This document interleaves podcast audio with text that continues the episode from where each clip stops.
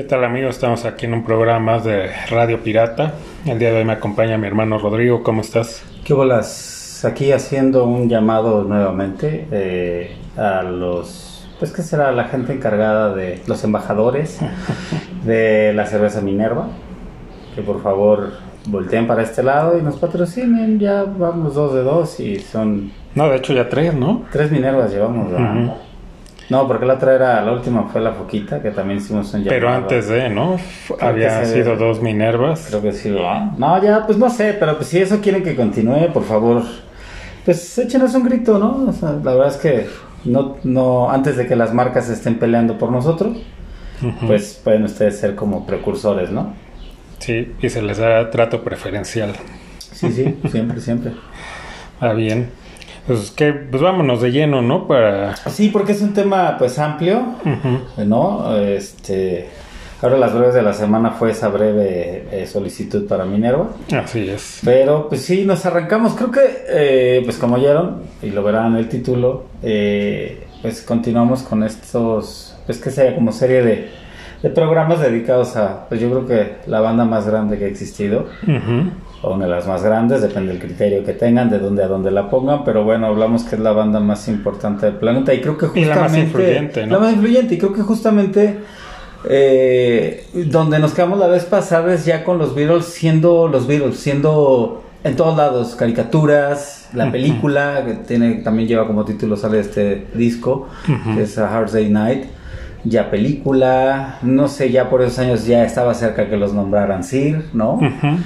O sea, ya eran, ya habían ido, ya hablamos de que fueron con Ed Sullivan a Nueva York, el recibimiento. Conocieron O sea, a Elvis. Conocieron a Elvis, conocieron a Dylan, ¿no? Donde empezaron pues con ese coqueteo. Por ahí son leyendas urbanas, ¿no? Dicen que por ahí Dylan fue el que les presentó a Mary Jane y ellos le Mm. presentaron pues la guitarra eléctrica, ¿no? Así es.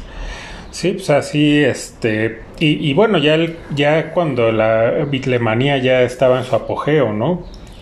Que ahí todavía, eh, todavía hacen conciertos, ¿no? O sea, todas se presentaban en, pues ya en lugares más grandes, porque obvio, ya en clubes, pues era imposible. Ya no era como, ya habían dejado atrás su época de la caverna, ¿no? Ya empezaban a hacer pues como presentaciones en auditorios más grandes. más ¿no? grandes.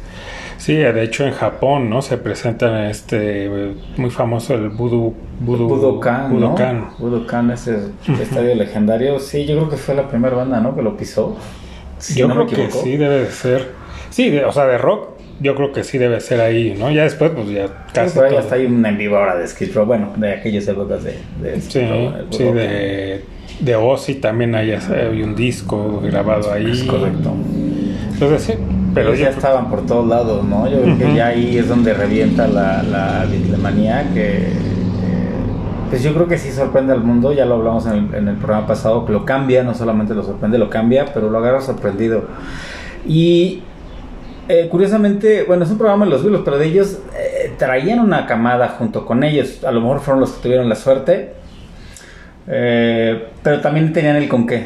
Eh, yo creo que el con qué fue Brian Epstein al descubrirlos, al encontrar la fórmula perfecta y hacer que esa maquinaria funcionara como un engranaje completo. ¿no? Y la imagen, ¿no? O La sea, es completamente de él. Él es el que les dice, eh, les lleva, ¿no? Los, eh, estos, este, como dibujos de los trajes que iban a usar. Y ellos como que al principio no están de acuerdo, ¿no? Porque pues dicen, eso no es rock and roll, Somos ¿no? rock and rolleros, ¿no? Nosotros somos chamarra de cuero, jeans. Pero les- los convence diciéndole, bueno, si quieren o si pretenden ser un grupo eh, pues de, de- de fama mundial y ser los mejores, pues primero tienen que parecerlo. Y, y pues sí, tenía mucha razón. En su momento, a lo mejor ya después las cosas cambian. Ya ahorita si ves al, o, o bueno, a lo mejor ahorita has regresado un poco de lo que hablabas de, de este grupo que se Hypes, viste, ¿no? ajá, de Hypes. Pero bueno, eh, después de eso, digo, ya un grupo que se viste igual, ya decían, no, pues esos son este paletos, ¿no? Son Ah, son- boys band, ¿no? sí, boys band. ¿no? Y de hecho de ahí viene, de ahí vienen las boys band. Bien, o sea, Sí, también está, influ- también está influenciado. Vieron la fórmula del éxito. Porque si te fijas bien, o sea, ya la neta, hablando en serio, pues creo que ninguno de los cuatro eran como que el modelito, ¿no? Como ahora hasta el K-pop, ¿no? De que ya, o sea, Sí, pero no, no, no. era yo creo que un todo, ¿no? Era una personalidad y lo que, pues como músicos proyectaban, esa energía que tenían, ¿no? Cada quien, si tú ves a cada uno de ellos, eh, hasta identificas sus movimientos, ¿no? Cómo tocaban la guitarra, cómo se movían de lado a lado, lo mismo que hacía pues Ringo incluso que los tenía súper bien leídos porque toda esta etapa que empiezan a dar conciertos no yo creo que uno de estos el más famoso podría ser el del Shea eh, Stadium. O como el más icónico de ellos yo creo a nivel estadio que dieron pues en auditorios también grandes en Londres en fin. Pero a lo que voy con esto es que ya no se escuchaba, o sea, ya no se escuchaban entre ellos. O sea, ellos al, al tener toda esta fama, y aparte que venían, bueno, para concluir con este dato, pues es eso que era que veía, que, que él veía a McCartney, o sea, Ringo veía a Lennon, Ringo veía a Harrison y sabía, ¿no? Por verlos a ellos y cómo estaban moviendo, cómo veían la cabeza, sabía a lo mejor qué parte de la rola iba. Entonces, pues ellos deciden ya no tocar más. Pero regresando un poco a todo esto de que, pues fue, fue ya toda esa vite- vitemanía, pues había que salían hasta el cereal en todos lados, acompañado de dos éxitos eh, cañones de, de- sus dos discos. Bueno, el, obviamente en, Inglaterra lo que los saca de, de- de- de la caverna, pues es el Please Please Me. Y después ya con, con la versión de With the Beatles sacan otras rolas también. Y luego con este tercero, Hard Day Night, siguen teniendo éxitos, porque no era nada más hablar de, de- de ellos y, ah, porque salían en la película, porque salían en una caricatura, porque, etcétera, etcétera. O sea, también hay muy buenas canciones de ese disco. Dentro de ese estilo y esa gama que venían sonando ellos, ¿no? Este, ¿qué le podemos llamar? Sí, los padres del rock and roll, del Britpop más que nada, ¿no? Tenían rolas como Can Buy Me Love, la de. eh, pues la de Hard Day Night. O sea, tenían rolitas que seguían siendo. Muy And- pop, And I. Love Her. Seguían siendo muy pop. Y, y- y seguían con esta fórmula. Y lo seguían haciendo bien porque creo que. eh, Ahí me atrevería a decir que un poco Lennon, sí, con ese espíritu más rock and rollero que tenía, sí, yo creo que la batuta que llevaba McCartney en el sentido de como que también esto vamos a hacer, y sí tenía cierto liderazgo McCartney, porque se ve en todo este estilo que imprime el muy pop, aunque ya había rolas eh, en esos años me acuerdo mucho la de Help, ¿no? Que es una letra más profunda, que ya no es tan de amor, sino era Lennon desesperado de que él quería su vida de vuelta, que ya no podía salir a ningún lado, que no tenían que saber que estaba casado, que ya no podían caminar por la calle. Aquí su vida a este punto, cuando ellos hacen, de hecho esta película Hard Night, retratan eso que era real, que no podían, o sea, tenían que salir corriendo O disfrazado. o disfrazados.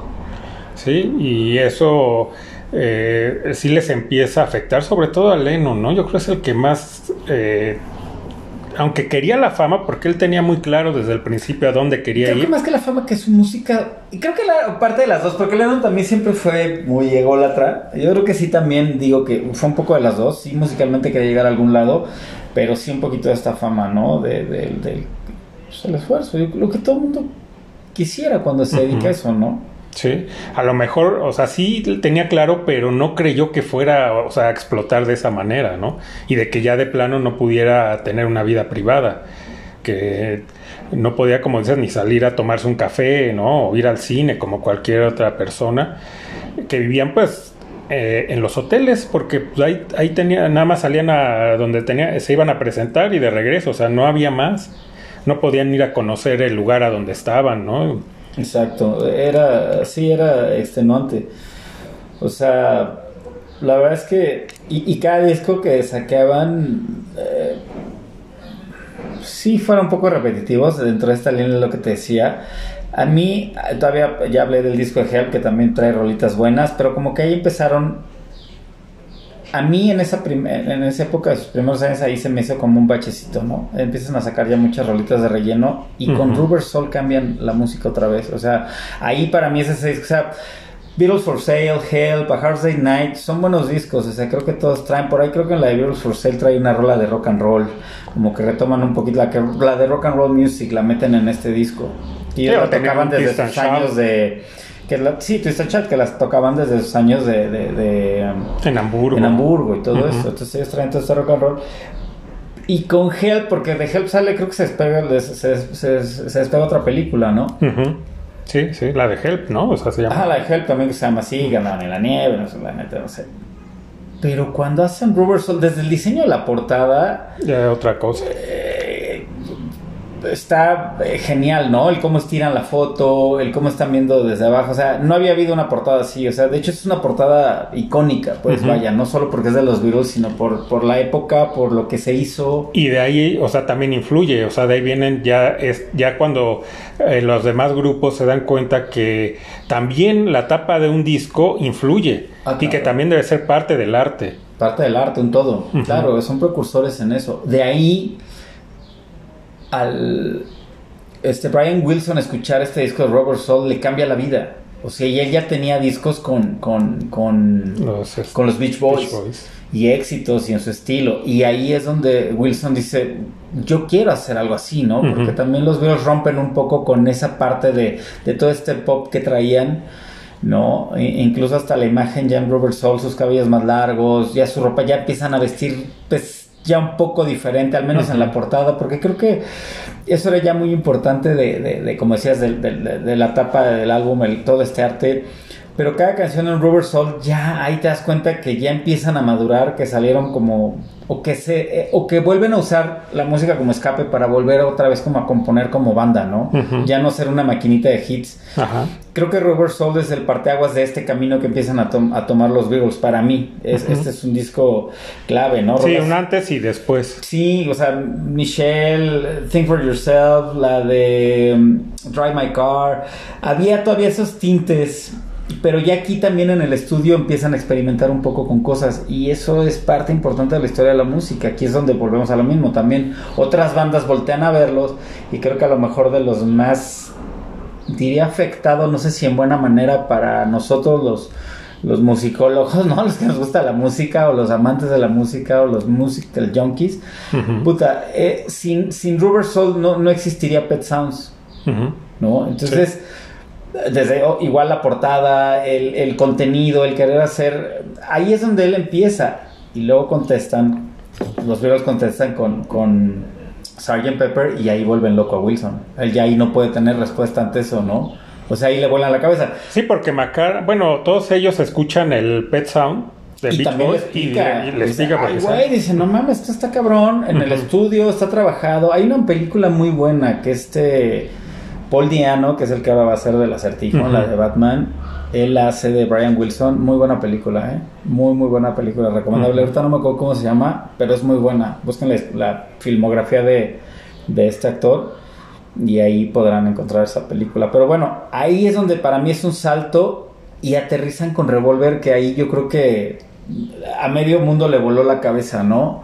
Volvemos otra vez a lo mismo, el arte, ¿no? En donde ellos salían ya en esta época. Obviamente estamos hablando de una época, hay que acordarnos que está, empieza ya un poco el Flower Power, ¿no? Empiezan todas estas drogas psicodélicas, porque ellos ya también habían pasado por toda esta experimentación, ¿no? En el tecito, la primera vez que probaron el, El ácido, ¿no? El ácido le echaron las gotitas en un terrocito de azúcar y vámonos riquis, ¿no? Ya se fueron al antro y dicen que todo acá les... Y eso les también es parte de, ¿no? De la cultura, pero también sí los Beatles traían un conocimiento musical, una onda, un beat, un, un todo, pero sin toda esta psicodelia o todas estos- estas drogas que ellos usaron, perdón, pero no es porque diga, ay, qué bueno está ser junkie, pero la verdad es que experimentaban de una manera chingona hacia la, evocado hacia la música, ¿no? Sí, porque al momento en que ellos dicen, ¿sabes qué? Ya no vamos a hacer giras, ya no nos vamos a presentar en vivo, eh, eso les da a ellos la oportunidad de entonces entrar en esta experimentación, decir, ok, como ya no nos vamos a presentar, pues ya en los discos podemos hacer lo que queramos porque, obvio, todas estas canciones era pues prácticamente imposible eh, presentarlas en vivo Sí. por todo lo que Sí, hacían ya en como el empiezan a hacer. Entonces, eh, eh, creo en la de en Revolver eh, viene la de Tomorrow Never Knows.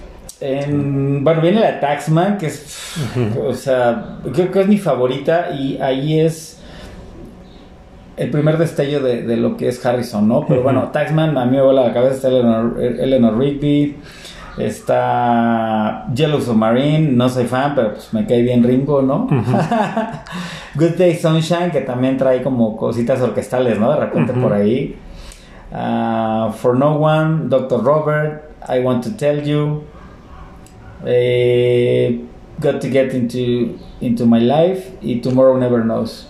Esa, esa, esa rola es, yo creo que es mi, sí, es mi favorita de los Beatles, porque es una rola que está años, pero años o décadas adelantado. Adelantado a su época. O sea, tú la oyes y dices, eh, o sea, es más, no hay una canción eh, en toda la historia del rock que, que yo diga le, le, le llega a lo que hicieron. Y aparte hay que entender una cosa, ahora ya todo esto, este tipo de, de grabaciones, ¿no? Con... eh, grabaciones al revés, ¿no? O sea, que todo esto que hacen en el estudio, ahora ya con una máquina lo haces. Ahí no. O sea, que descubrir cosas, hacer cosas, experimentar con cosas. y George Martin otro genio, porque él- ellos decían, ¿sabes qué? Queremos sonar, que suene esto así, y él veía la manera de que, de hacer lo que ellos, eh, la visión que ellos tenían, plasmarla. Sí, Martin fue Eh, una un genio. pieza esencial, una pieza esencial. Entonces, eso es, o sea, a mí lo que me vuela la cabeza es cómo hicieron esa rola en una época donde no había, o sea, que era muy difícil hacer esto. Completamente precursores. O sea, y, y volvemos a lo mismo, eran ondas de entre que pues la vida estaba ya siendo socialmente, eh, pues ya dejaron de estar bajo el yugo, incluso pasa con los virus, digo, la imagen pega y todo, pero ellos venían de una época en donde te tenías que vestir igual que los papás. Y los papás se vestían igual que los abuelos y, y así, ¿no? Iban cambiando ciertas modas, pero eras un señor chiquito de niño. ¿no? O sea, te vestían todo... re- Ahí ya cambia todo y de joven más, obviamente, ¿no? O sea, de joven pues, empiezan los colores, ¿no? Empieza toda esta psicodelia, todo este flower power. Y pues ellos pues, son parte de esta historia, ¿no? O sea, este disco de Revolver de qué año es del... 65. 50, 65. De 65. O sea, al año siguiente es que hacen Sgt. Pepper Lonely Hearts Club Band, ¿no? Y ese disco es, digo, es el que creo que le pone ya la. le vuela la chaveta a Wilson. Y ese disco creo que sí es el que es ya más pensado en ya no hacemos giras, pero vamos a hacer un show. Ya experimentamos en el estudio, ya no estamos tocando, pero hay que llevarles como un show, ¿no? Y creo que todo este día empiezan a hacer de eso. Por eso empieza con esta rola como un presentador y Y, y un disco eh, como eh, conceptual. conceptual aparte. Es el primer toda una historia, ¿no? O sea, como lo que hace después eh, Pink Floyd, ¿no? Eh, Rush, eh, todas estas bandas de progresivo que lo que hacen mucho en sus Claro. discos es que sea Un tema conceptual, conceptual. ¿no? Pero ellos son los primeros que hacen esto con Bueno, el- hasta la portada, creo que es la portada para mí más icónica, ¿no? Y, y es una, un parteaguas, porque estos tipos son los parteaguas de todo, ¿no? Esa portada dices, wow, o sea, ha sido hasta imitada, ¿no? Y eh, en tributos, pues me refiero, y en fin. Ese disco, pues obviamente abre con todo, ¿no? Y es creo que es la idea que ellos quieren, ¿no? Y es el disco más importante en la historia del rock. Sí, Así de simple, así de sencillo. Es el disco. estamos hablando como del disco, ¿no? El disco, sí. El disco más bien. Sí, ¿no? y, y, y bueno, ya aquí al, al hacer tanto experimento, pues a- todavía menos. Dicen, pues esto no lo podemos presentar en vivo. Y aparte ya decían, bueno, y no tiene caso que lo presentemos porque realmente nadie escucha la, la música. Ya nadie lo escucha. Entonces, lo que queremos es que la gente escuche nuestra música. Sí, hasta ellos ahí su cambio de imagen es drástico. Aquí ya empiezan con los bigotes, ya Lennon vuelve a usar que de repente lentes, ¿no? Empieza creo que ya un poco más con... O sea, ya aquí empieza una onda más, sí, Flower Power, pues este es del 67, o sea, este fue el precursor a lo del al, al- al- la primavera del 68, ¿no? Ujú. A la primavera sí, sí. hippie. O sea, realmente aquí lo ves desde su vestimenta, ¿no? Eh, En fin, ahí vuelven otra vez a... Todas las miradas otra vez vuelven hacia los virus porque pues, cambiaban y hacían y eh, no había otra banda, ¿no? Que, o sea, creo que muchas de esas bandas de la época sí a lo mejor musicalmente pueden estar arriba, pero en tendencia y en cómo, cómo se dictaban las cosas, cómo se dic- o dictaban las cosas como se iban a hacer, eran ellos. Ellos eran la tendencia, punto. Sí, sí, los demás grupos de la época tenían forzosamente que voltear a ver qué estaban haciendo ellos para seguir el camino. ¿No? O sea, Sí, como, ellos hicieron esto, ellos hicieron lo Ujú. otro. Sí, entonces nosotros hay que ir por ese camino porque no por yo no siento que por imitación, porque creo que en el rock no hay eso. No, creo que es influencia, Ajá. respeto, tributo, Ujú. hay muchas cosas. Pero también era como, va, pues está funcionando. Y las disqueras también, porque acuérdate que pues no nada más los músicos se manejan. A lo mejor pueden hacer cosas musicales. Ya hablamos de que sí, en Brian Wilson empieza a hacer, y en muchos, ¿no? Eh, Los Stones también. Los Stones también empiezan también a experimentar. Creo que por esos mismos años creo que sale uno donde ellos también salen como con unos gorros de mago, ¿no? Ajá. Por ahí Sí, andaban, o sea, sí, sí, sí. Era, era eso, o sea, pero era, los Beatles eran los que iban, o a lo mejor la tendencia ellos lo llevaban por el poder que tenían de proyección, a lo mejor lo llevaban y a lo mejor era algo que era en las calles, pero como haya sido, cambiaban en todo, su imagen ahí la ves en ese disco y ya eran, no eran los mismos chavitos de, de su pelito, ¿no? Y sus trajecitos, ahí ya hay un cambio, siento yo ya muy drástico. Y pues sí es el álbum, ¿no? La portada, pues quien no la haya visto, quien vivió en la luna los últimos 50 años o más. Sí. Este, bueno, échenle un ojo, ¿no? Porque es una portada que te puede llevar horas entretenido viendo cada personaje. Y si tienes el álbum original, pues ahí ves quién es quién, ¿no? Ajá, ahí trae la lista. ¿no? Mm. Sí, entre ellos está eh, Stuart Sutcliffe, Ujú. ¿No? Este, el quinto Beatle, ¿no? Que, que murió, bueno, se salió y al poco tiempo fallece. tiempo fallece, pero está sí. ahí eh, Gandhi, me parece. Bueno, están los mismos Beatles, ¿no? De, de jóvenes. ¿no? Cuando estaban todos uniformados. Y aparte ahí, ahí ya empieza a circular toda esta leyenda, ¿no? De McCartney muerto, Ajá. de McCartney falso. Sí, que ese puede ser hasta un programa de teorías de la conspiración porque es bastante amplio ese tema de... Bastante amplio. Podríamos un día hacer uno de esos, sí. Por ahí escriban y díganos si quieren escuchar la teoría de conspiración del McCartney falso, ¿no? El Sí, que que vemos ahorita eh, del canadiense. se llama, ¿qué? Este, Eh, eh, William... Ay, que lo, lo mencionan también, se expone en la de Sgt. Pepper, eh, que dicen Billy Shears. Eh, bueno, era William Shear, algo así, si no me equivoco. El doble de McCartney, que es al que, bueno, ya, ya platicaremos porque está es extenso, pero ahí supuestamente están viendo como la tumba y etcétera. Pero es un disco Que ellos mismos, yo creo, con esta, esta eh, teoría, ellos mismos se ríen y, y- y- y empiezan a sacar este tipo de, Cosas, de- de ¿no? mensajes como para darle vuelta a eso, ¿no? Y que, la, y que sigan hablando. Y ellos acá se están riendo de toda la historia de conspiración. Pero hasta en eso pensaban, ¿no? O sea, hasta en eso decían, bueno, pues con su humor, ¿no? Que siempre tuvieron, ¿no? Sí. Decir, bueno, pues eso es lo que quieren y eso es lo que piensan, pues vamos a darles, vamos ¿no? a darles caña, ¿no? Ujú. Pero sí disco abre cabrón con la de Sgt. Sgt. Pepper Lonely Heart Club Band, que es el nombre del, del LP. Ujú. Y revienta, ¿no? La voz de McCartney se oye espectacular. Ese creo que de sus rolas él que más me gustan escucharlo porque no soy tan fan de McCartney, pero esa es una de las rolas que me gusta la energía que proyecta, ¿no? Sí.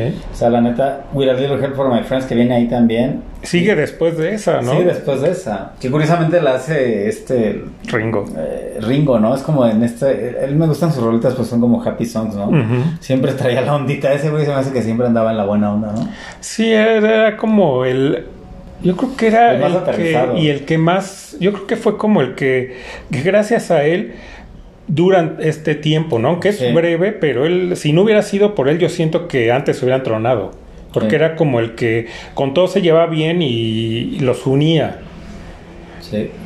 Entonces, eh, y es una, es una gran rola, aunque el, eh, el cover que hace este Joe Cocker Joe está, Cocker está por encima sí, de, sí, sí. de la versión de los Beatles. Diría el escamilla, te la mamaste, ¿no? Sí, sí, sí, sí, es un muy buena rola. cover de, de- De, de 10, ¿no? De De, 10. Me quito el sombrero. Es más, ellos mismos lo reconocieron. Ujú. Dijeron que la versión de Joe Cocker estaba superior a la de ellos. Lucy in the Sky with Diamonds también, ¿no? Evocando, pues según, ¿no? Puede ser que lo hayan hecho a propósito, puede ser que no. En fin, LSD, ¿no? Y es las, siglas de Lucy in the Sky with Diamonds. Un rolón aparte, ¿no? Y ahí es donde ellos empiezan a experimentar pues, con todos estos psicotrópicos, ¿no? Estos dulces que llegaban por allá.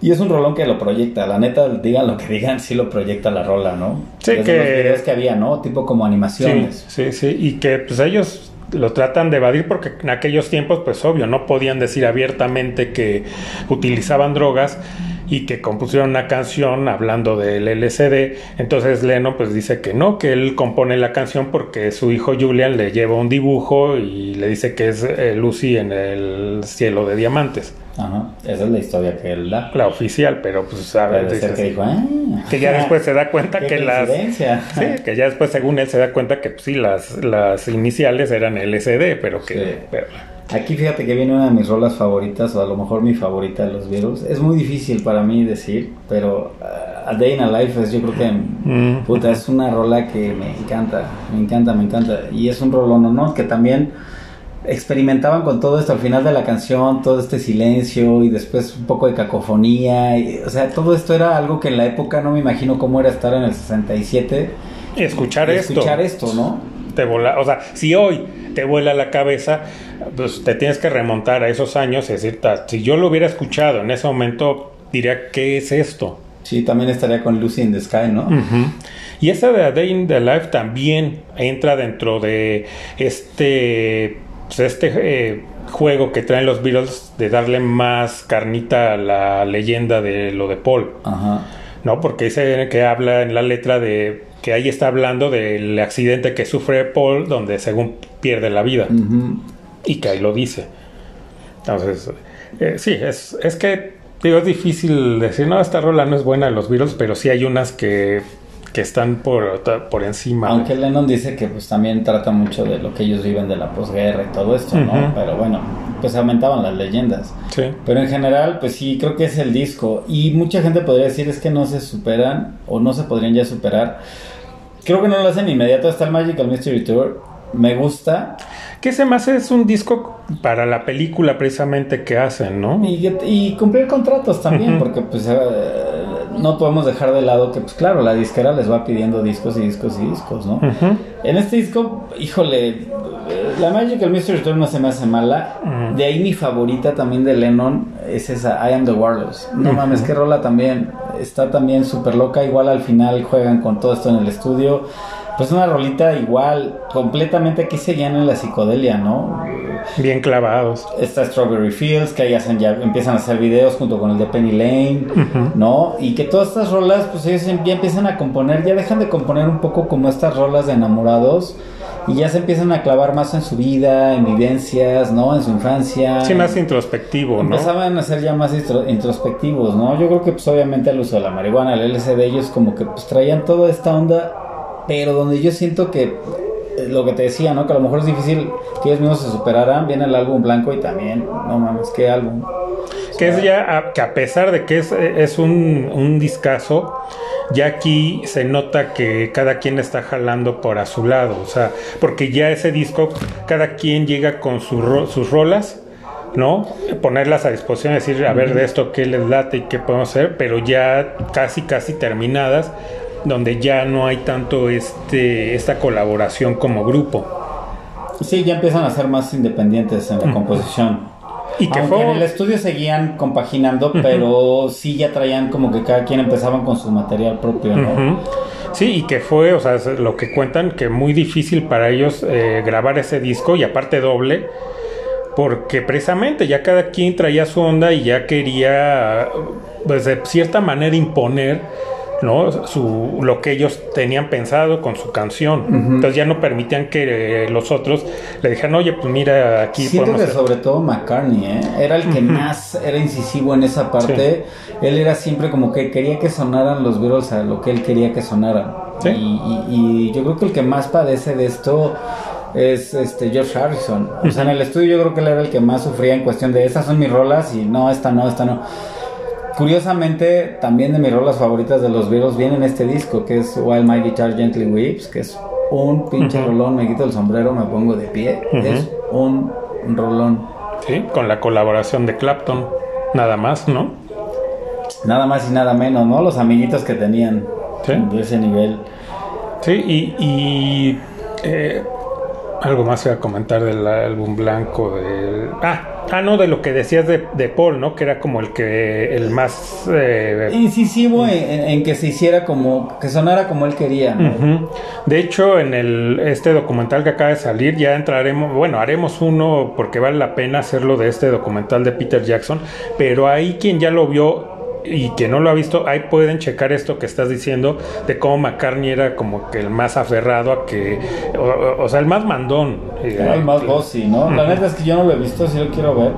Pero obviamente pues ya ahí es la, la culminación de todo esto que traían en el estudio, ¿no? Y también la frustración de Harrison ahí se puede ver claramente, ¿no?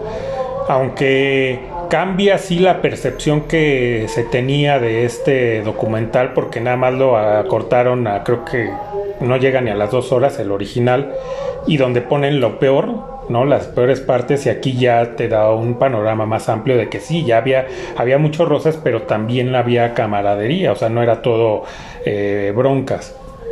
Sí, y un disco pues difícil yo creo que de concebir, pero creo que logran el cometido de, de volver a, a, hacer tendencia, ¿no? O sea, rolas como Revolution 9, Helter Skelter, no sé, varias, varias que vienen en ese disco. Es más, desde la portada, otra vez vuelven a, a, a- a dictar, ¿no? De, eh, o sea, Se quitan, al minimalismo. Ajá, ¿no? quitan todo lo, lo que habían venido trabajando, ¿no? De todas estas imágenes muy eh, psicodélicas y muy eh, eh, grandielocuentes, ¿no? De, el gran, la gran portada. Y aquí simplemente en blanco y en pequeño nada más dice The The Beatles. O sea, como Eso pongan atención a lo que estamos haciendo, ¿no? Eh, ¿Cuál es nuestro siguiente? Este es nuestro siguiente álbum y esto es lo que traemos, ¿no? O sea, creo que sí.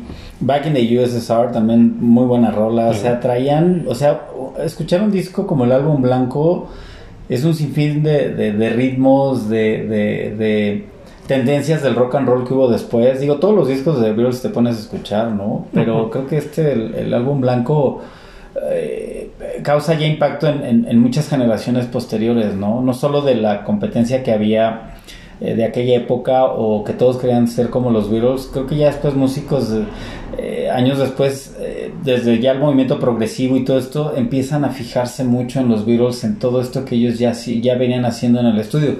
Sí, tras bambalinas era pues difícil, ya no se ponían tan de acuerdo, pero a final de cuentas lo lograban y creo que volvemos a lo mismo, creo que a la- de la mano de George Martin, creo que es, es, es alguien que tuvo mucho que ver en, en ellos, en, en cómo poder pues ser esa parte, eh, pues el materializador de todo lo que, los caprichos o cosas que ellos querían, ¿no? Desde agárrame la idea, ¿no? Ujú. cómo es. Sí, sí, ¿qué es lo que yo... ¿Cuál es el sonido que yo quiero o me gustaría para esto? Y él veía cómo y lograba, Sí. ¿no? Plasmarlo. Por eso, pues, toda la carrera de ellos están con George Martin.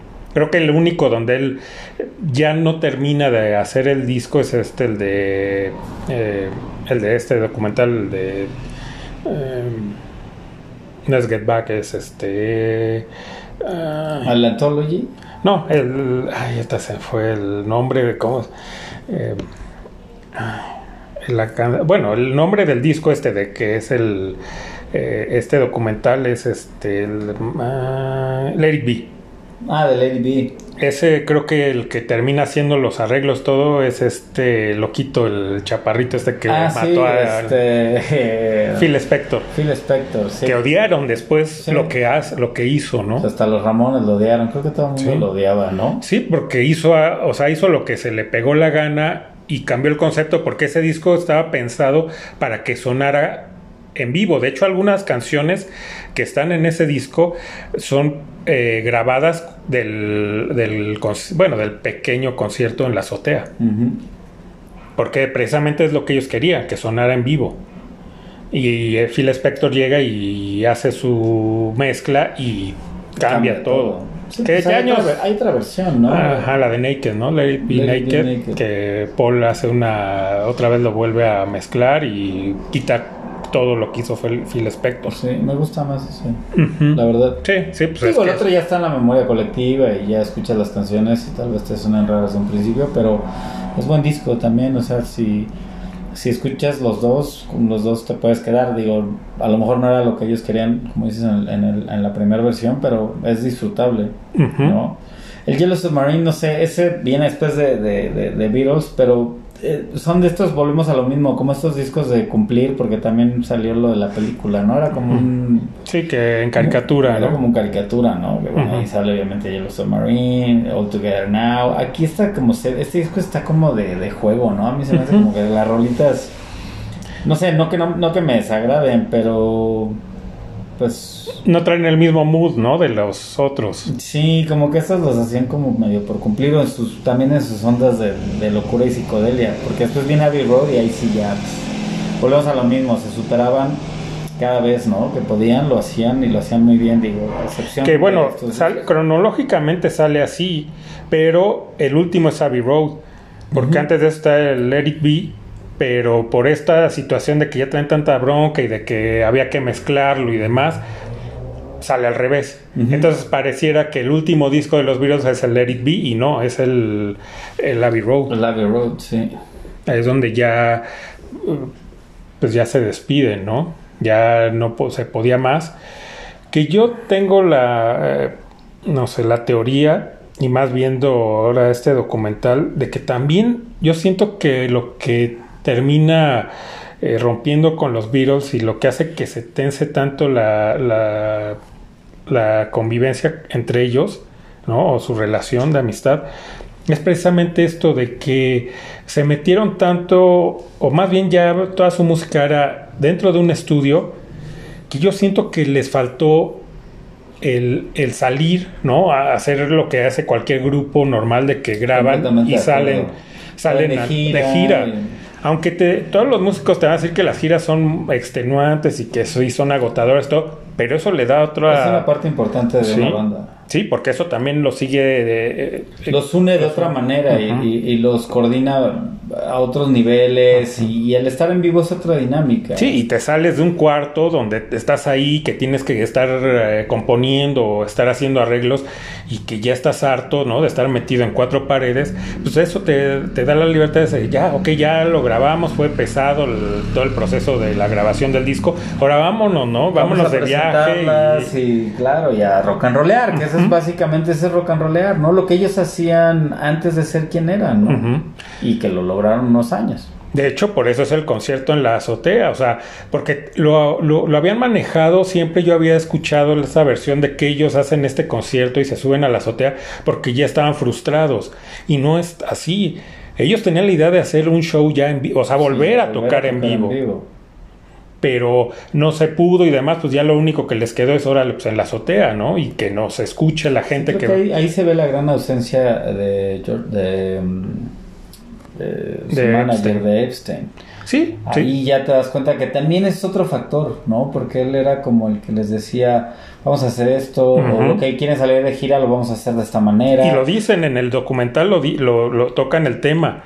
de- precisamente de todo esto que no se ponen de acuerdo, llegan a ese punto. Es que ya desde que no está este Brian Epstein, dice, pues, no tenemos como una guía. O sea, todos eh, tenemos que hacernos cargos de nosotros mismos cuando antes, antes teníamos a papá que nos decía qué hacer, cuándo hacerlo, eh, y que nos ponía un orden. Y ahora ya no tenemos orden. Y esa guerra incesable también de, de egos y batallas no solo de egos, porque ya lo tocamos el tema. A, a Harrison no es el tema de ego, es el tema de pues también de Sí. poner rolas, ¿no? O Pues sea, yo somos- también compongo, ¿no? Sí, sí, y yo también, también toco. traigo mis feelings, y a mí me gusta esta música, yo estoy oyendo a lo mejor más al Maharishi y esto, pero bueno, es mi pedo, pero, o sea, Sí, porque Paul le decía hasta cómo tocar. Pues es que yo toco de esta manera, ¿no? sí, es como, espérame, güey, ¿no? O sea, Y John se lo hace ver a Paul. En un momento cuando ya George agarra y se harta y se va de los Beatles, pues sí se lo dice. Que pues, sí, o sea, no se quita el culpa, porque es que ambos eh, no le hemos dado chance de, de que él haga sus cosas, de que él eh, también sí, contribuya. que proponga, ¿no? Que contribuya. Pero, o sea, tú sí, ya, ya, ya, el- o sea, ya te estás pasando, ¿no? Con, Sí. con George. Entonces, eso yo siento que, que, digo, sí nos dio el que se metieran eh, o que nada más hicieran música para estudio, ¿no? Para grabar discos, sí nos dio unas rolas increíbles que no se van a volver a repetir y que influyen en toda la música posterior, pero yo siento que eso fue lo que también nos, nos quitó a los Beatles. Sí, completamente. ¿no? O sea, fue algo muy bueno, pero muy malo a la vez, ¿no? Porque sí yo siento que de ahí fue, ahí fue donde truenan. Sí. Al no salir, al no tener ese contacto de presentar tu música a la gente, ¿no? Y, y esa convivencia fuera de un Sí, estudio. pues ese concierto icónico en la azotea, pues es la última vez que ellos tocan juntos. ¿eh? O sea, no, Sí. no hay más. Sí, Y pues sí, como dices, después sale el Abbey Road y ahí Es un discazo. También desde la portada volvemos tras a lo mismo. Ok, aquí vuelven. Ya en el Lady se habían mostrado, ¿no? Pero incluso hasta esa etapa de Lady ha sido homenajeada. O sea, por Kiss, por, por un chingo de, Motley de- Crue. de- de bandas, ¿no? O sea, realmente vuelve Lady B a ser otra vez. Otra vez ellos vuelven a aparecer. Pero ahí ya ves también toda esta pues este arte que hablábamos, ¿no? De que pues otra vez vuelven a mostrarse ellos, pero con cierta tendencia, porque no había cosas así, ¿no? A lo mejor antes era de que salimos pero en alguna pose, ¿no? Que eran como cuatro Sí, cada quien, fotos eh, en individual. su pedo, a lo mejor en su casa, el otro, no sé, ¿no? Y con Abbey Road, pues aquí querían hacer, traían ideas de portadas, ¿no? Y la historia es que dicen, bueno, pues vamos a tomarlas aquí afuera, ¿no? O sea, ya tanto era yo creo que su pereza de, de hacer algo por la banda que... Sí, de ir a algún lugar y hacer una sesión de fotos que nada más dicen vámonos aquí afuera y ahí tomas fotos y Sí, ya vemos. de hecho cuál- la anécdota está cagada porque les dicen que al otro día, o sea, porque ya habían planeado esa sesión de fotos, entonces mientras graba, antes de grabar, creo que era antes de grabar, vamos a salir y tomamos las fotos, la chingada. Y les dicen que pues que vayan nice, ¿no? Sus mejores trajes o que vayan y Harrison va de mezclilla. O sea, para él es como Sí, y ya esto es, para mí es nice, ¿no? Punto. sí, y es un mensaje claro de que pues, yo ya no, o sea, yo no me voy a ver, o sea, yo ya traigo mi onda y Sí. yo ya estoy fuera. Yo así de- me estoy vistiendo y punto. si ¿no? les late, si no, a la fregada, ¿no? Sí, y él va, es el único que, que al llamado de que vénganse elegantes, él es el único que le vale madre. Que ¿no? le vale y va de jeans, ¿no? Completo. Y aparte jeans arriba y abajo, ¿no? Camisa de jeans y... Sí, sí, sí. Los demás pues sí cumplen con la orden de ir... eh, bueno, Paul va de traje, pero... eh, Lleva unas sandalias. Unas sandalias. Que él dice que pues, no es por mandar un mensaje ni nada, sino que él vivía a unas cuadras de, del estudio de grabación. Entonces que se fue así, ¿no? Y que hacía calor y que por eso andaba de sandalias. chanclitas. Y que ya para la foto se le ocurrió, ah, que sin sandalias. Pero dice, pues no, no es ningún Que hay varias donde sale con sandalias, pero creo que una de las tomas él ya se quita las se las sandalias. Quita. Ujú, Y ya es la para que la, queda. la que queda. Y es ahí donde viene otra vez, ¿no? Esta Este mito, teoría ¿no? De- de, de que teoría porque de- va descalzo porque ya, ya murió y que va- lleva el cigarro en la mano derecha cuando él es zurdo y el, el bocho que está ahí.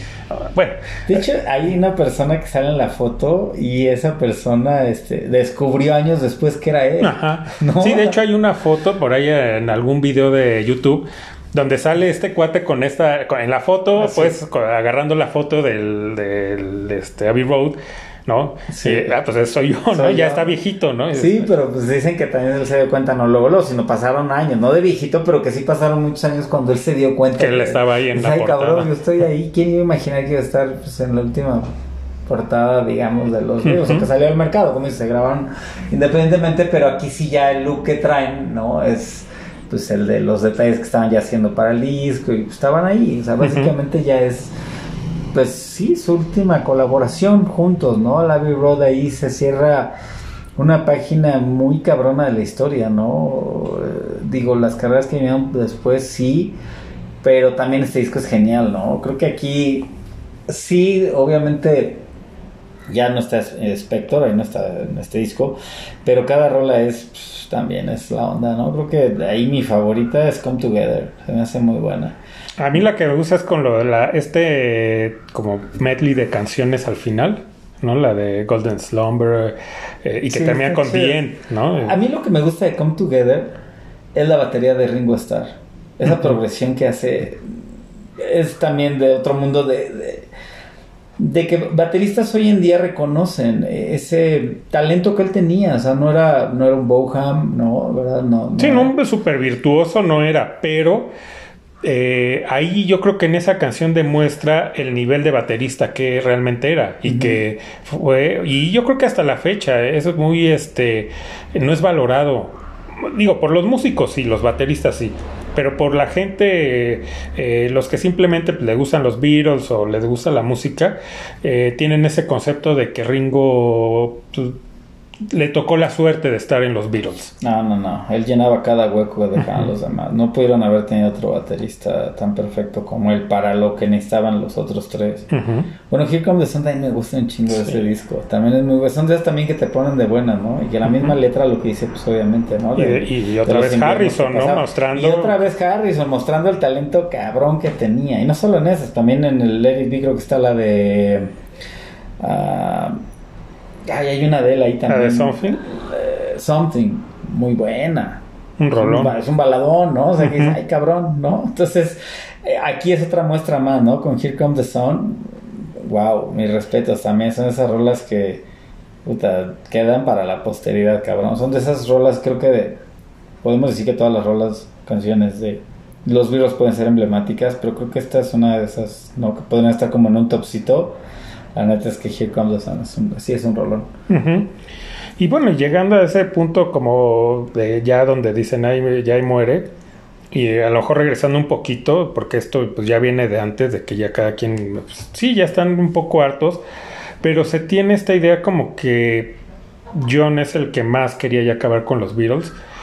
Y yo viendo otra vez, regresando a este documental, yo siento, ¿no? A mí me da la impresión de que John estaba, o sea, no estaba a disgusto con los Beatles, simplemente como que ya lo único que quería es salirse un poco de esa burbuja, pero no irse, sino seguir ahí, pero porque se nota ahí que él no da mucho de opiniones, no se mete mucho, sobre todo cuando hay estas eh, como Rencillas, ajá, y discusiones. y eso, él como que se queda aparte, ¿no? Y siempre, eh, todos los días él es el último que llega, ¿no? Y creo que el primero que se va, pero no en mala onda. Yo lo siento como que él simplemente quería un poquito salirse de esa burbuja, tomar aire y regresar. ¿No? Ya al final, ya de plano, si él es el primero que dice, yo ya me voy porque pues, ya estaba harto de todas estas tensiones. Y, y, y, y no, y realmente no es por Yoko que se va, sino ya por la, el ambiente que había dentro, que ya no, yo creo que ya no le gustaba ver peleas entre amigos, ¿no? Sí, tal vez. Y dice, pues ya, ok, y también yo ya quiero hacer mi música, ¿no? Porque yo siento que también en una banda muchas veces pasa que tienes que cumplir con cierto, eh, con lo que espera el público de, de una banda, ¿no? Y a lo mejor tú ya quieres tocar, no sé, una salsa, ¿no? Sí, sí, sí, tal cual. te nace ese, pero sabes que si llegas con, con tu banda y le sabes que, pues es que yo traigo esta onda, me late y quiero que hagamos un- una, una rola así como eh, guapachosa, te van a decir, no, es que esta esto no va con el grupo. Entonces también por ahí yo creo que John dijo, pues sí, traigo muchas cosas que quiero hacer. O, ya, o ya todos, ¿no? Ya sabían que ya su música o ya con lo que querían experimentar o el siguiente paso evolutivo en, como músicos ya no funcionaba para el concepto de los Beatles. ¿No? Ya dicen, pues entonces ahí muere. Y aquí es donde viene esta jugada bastante mal, mal plan del, del- de la tía Paul. La tía Sí, Paul. pues, es claro, ¿no? Pues no puede ser la tía sí, Paul. Sí, sí, es la tía Paul. Porque Lennon ya dijo, ya, ¿saben qué? Ya, se acaba, el- yo ya me voy. O sea, no dijo, se acaban los Beatles, dijo, yo ya me voy, ¿no? Entonces ya saben que se iba a acabar. Y McCartney le, le ruega que no, que se espera que salga el disco porque todavía no ha salido el último Ajá. disco. No, espérate a que salga y ya entonces damos el anuncio y... Entonces John acepta y dice, ok, pues por la banda lo hago. Y Paul saca su disco, al, creo al mismo tiempo que el, el, este, Let It Be, ¿no? Que, pues, eh, ah. Y él es el que en este disco, en el disco de solista, ahí creo que en, en algunas ediciones, en las primeras, trae como una carta donde él dice que se acabaron los Beatles, ¿no? Que ya se desintegró. Fíjate Entonces- que dos cosas. Una, Something viene en este mismo disco de Rock, pero la Mm. segunda es que el mismo McCartney, ya años después, él reconoce que él era el único Beatle que tenía miedo de estar sin los Beatles. Lo cual, por ejemplo, Harrison no lo, o sea, saca un álbum que hablaremos más adelante de este álbum, pero ahí se ve todo el potencial que traía y el deseo de hacer las cosas por él mismo. Lennon lo demuestra con todos sus discos posteriores. Ringo saca también por eso material que a lo mejor él porque pues, ¿no? Siempre como que era el más aliviado, que estuviera deseoso, pero pues decía, bueno, pues voy a seguir tocando, soy músico, estoy médico, voy a sacar algo, ¿no? Sí, si pega bien y si Y no, si no, pues, también, a la chingada. Y el único que estaba con ese miedo de, de quién sería él sin los otros era McCartney. Y él mismo lo aceptó, que él no se veía, que se sent- por eso él es el único que no saca como solista. Él arma otra banda. Ajá, los Wings. Él hace los Wings porque él necesitaba como a alguien de acompañamiento y nosotros somos la banda. Sí, porque la, la, la de Lennon, la Plastic Ono Band, es más, fue como una banda así que nada más dijo, pues órale, véngase y me acompaña, sí, vamos ¿no? a hacer esto. y- Ah, como de, de- de desmadre con los cuates, Sí. porque en sí no es una banda tal cual, la Plastic Ono Band no es tal cual un, un grupo. No, y realmente tuvo varios músicos y de apoyo y cambiaban. Eh, Clapton estuvo. Clapton estuvo, exacto. Pero sí, o sea, fue como ponerle un nombre así, pero son sus, todo era hecho por él, o sea, me refiero a que pues, sí, él componía todo su material. O sea, la verdad es que el único que siento que sí se aferró a lo mejor a la idea, pero no quiso soltar las riendas fue McCartney, porque pues sí, era, allá a huevo se tenía que hacer como él quería y decía, y, y la neta, pues creo que lo paga caro. Y sí, me atrevo a decir, sí seguirá tocando, pero nunca me ha gustado su material de él. Mm, No, no, no, no.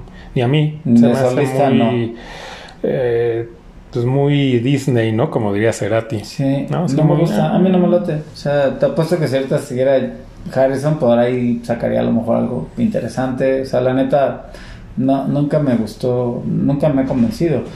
Pero pues qué triste, ¿no? Ese, ese fin de, de, de, de no saber que hubiera sido otro disco de ellos, ¿no? Nos quedamos hasta, hasta ese, hasta el, Y hasta que- el Abbey Road, y- pero Y, no y a y, y- y que la, el, el asesinato de Lennon yo creo que es el que finalmente nos priva de volverlo a ver, porque yo creo que hubieran, Sí, hubieran regresado, o sea, a lo mejor ya no como banda, pero sí de vez en cuando se hubieran juntado y, y, o no sé, hacer alguna presentación o, o hacer algún disco por ahí, ¿no? No, lo que hubiera estado cotorro, ahí esta parte, no es, ¿sabes? Esta anécdota que eh, Michael Lorne, el, el, el mero mero de Saturday Night Live, ah, da un, que no, un anuncio por, en vivo, ¿no? Que da un cheque de 5 mil dólares, ¿no? Para la época, pues era un buen, pero bueno, tampoco era como un chingo, o algo que desearan los Beatles, pero curiosamente, pues estaban Lennon y McCartney en el edificio de Dakota, que estaba unas calles del estudio donde se filmaba Saturday Night Live, que creo que son de la NBC o sí, Ujú. sí, NBC, NBC, creo. Y hasta lo platicaba, o sea, como que le dijeron así como, y si vamos, ¿no? Y Nada cobramos la mitad. Y cobramos la mitad, ¿no? Y, este, y ahí lo pensaron, pero que no se dijeron así como, nah, es que hueva, ¿no? Qué hueva ir a caminar Sí, hasta- caminar, ¿no? Y la chingada. Pero, pero sí lo pensaron y hubiera sido cabrón. Y a lo mejor, quién sabe, hubiera sido un índice como de, no sé, los otros como decir, ah, pues qué chido, ¿no? Estaban juntos, o sea, vamos a juntarnos. Sí, porque ya ahí te, o sea, y te das cuenta porque se queda también la, eh, el- el- la mayoría de la gente se queda con la idea de que ya nunca se volvieron a hablar, sobre todo Lennon y McCartney, ¿no? Y no, ya habían arreglado, ¿no? Lo, lo que, eh, pues estos, eh, este distanciamiento, este rompimiento de esta relación de amistad, pues ya lo habían superado, ya lo habían sanado y, y Y en hasta de estaban esas- ahí y en una de esas hasta hubieran colaborado por ahí juntos en algún material, como lo hizo pues, a- a- posteriormente a los Beatles, eh, eh, Harrison con le, le echaba la mano de repente a Lennon, lo jalaba y para grabar rolitas, O con Ringo o también. con Ringo, o Creo sea, que con Paul no, no tanto, ¿no? no, es que te digo que él era como el, no, fue como el que sí medio puso ahí la Sí, pinche- porque los otros tres sí llegaban a colaborar en alguna rolita del disco, Sí, ¿no? Del otro. Pero sí, ya, o al menos Lennon y McCartney no. Pero te apuesto que eso era cuestión de tiempo. O sea, porque eso que pasó de lo de Saturday Night Live y que estuvieron juntos ahí en el Dakota, pues no sé si fue de las últimas veces que estuvieron juntos, pero tampoco era que estuvieran otra vez súper juntos, pero ya se frecuentaban de repente Ujú. de vez en cuando. Y vaya, era cuestión de unos años en que se juntaran, hicieran algo, Sí, en los ochentas hubiera pasado algo algo. huevo. Ujú. Sí, sí, seguro. Pero bueno, pues Chapman nos y, y la CIA nos hizo el, el- el grandísimo favor de quitarnos a Lennon. ¿no? Maldita sea, ¿no? ¿Sí? Pero bueno, su música queda ahí. eh, digo, aunque hay infinidad de material para hablar y que es muy difícil, eh, pues, eh, hacer como un. eh, pues meterlo todo en, en dos horas, ¿no? Que hemos hecho ahorita ya con este y el otro. Es difícil, se quedan muchas cosas, pero muchas fuera. Muchísimas, muchísimas. ¿no? Que lo... eh, pero lo teníamos que hacer, ¿no? Y que todavía habrá más, porque también vale la pena hablar de los, eh, de este, eh, el, el de... El documental. Ajá. Y de la carrera solista de cada uno. Habrá unas más extensas, otras más cortas, ¿no? Pero también hay material bueno. Porque bueno, el de, como decíamos, el de McCartney no somos fans, pero pues se ha mantenido ahí y ha sacado, ha tenido sus sí. éxitos. Sí, sí, sí, ¿no? ya por ser él, ¿no? Ujú.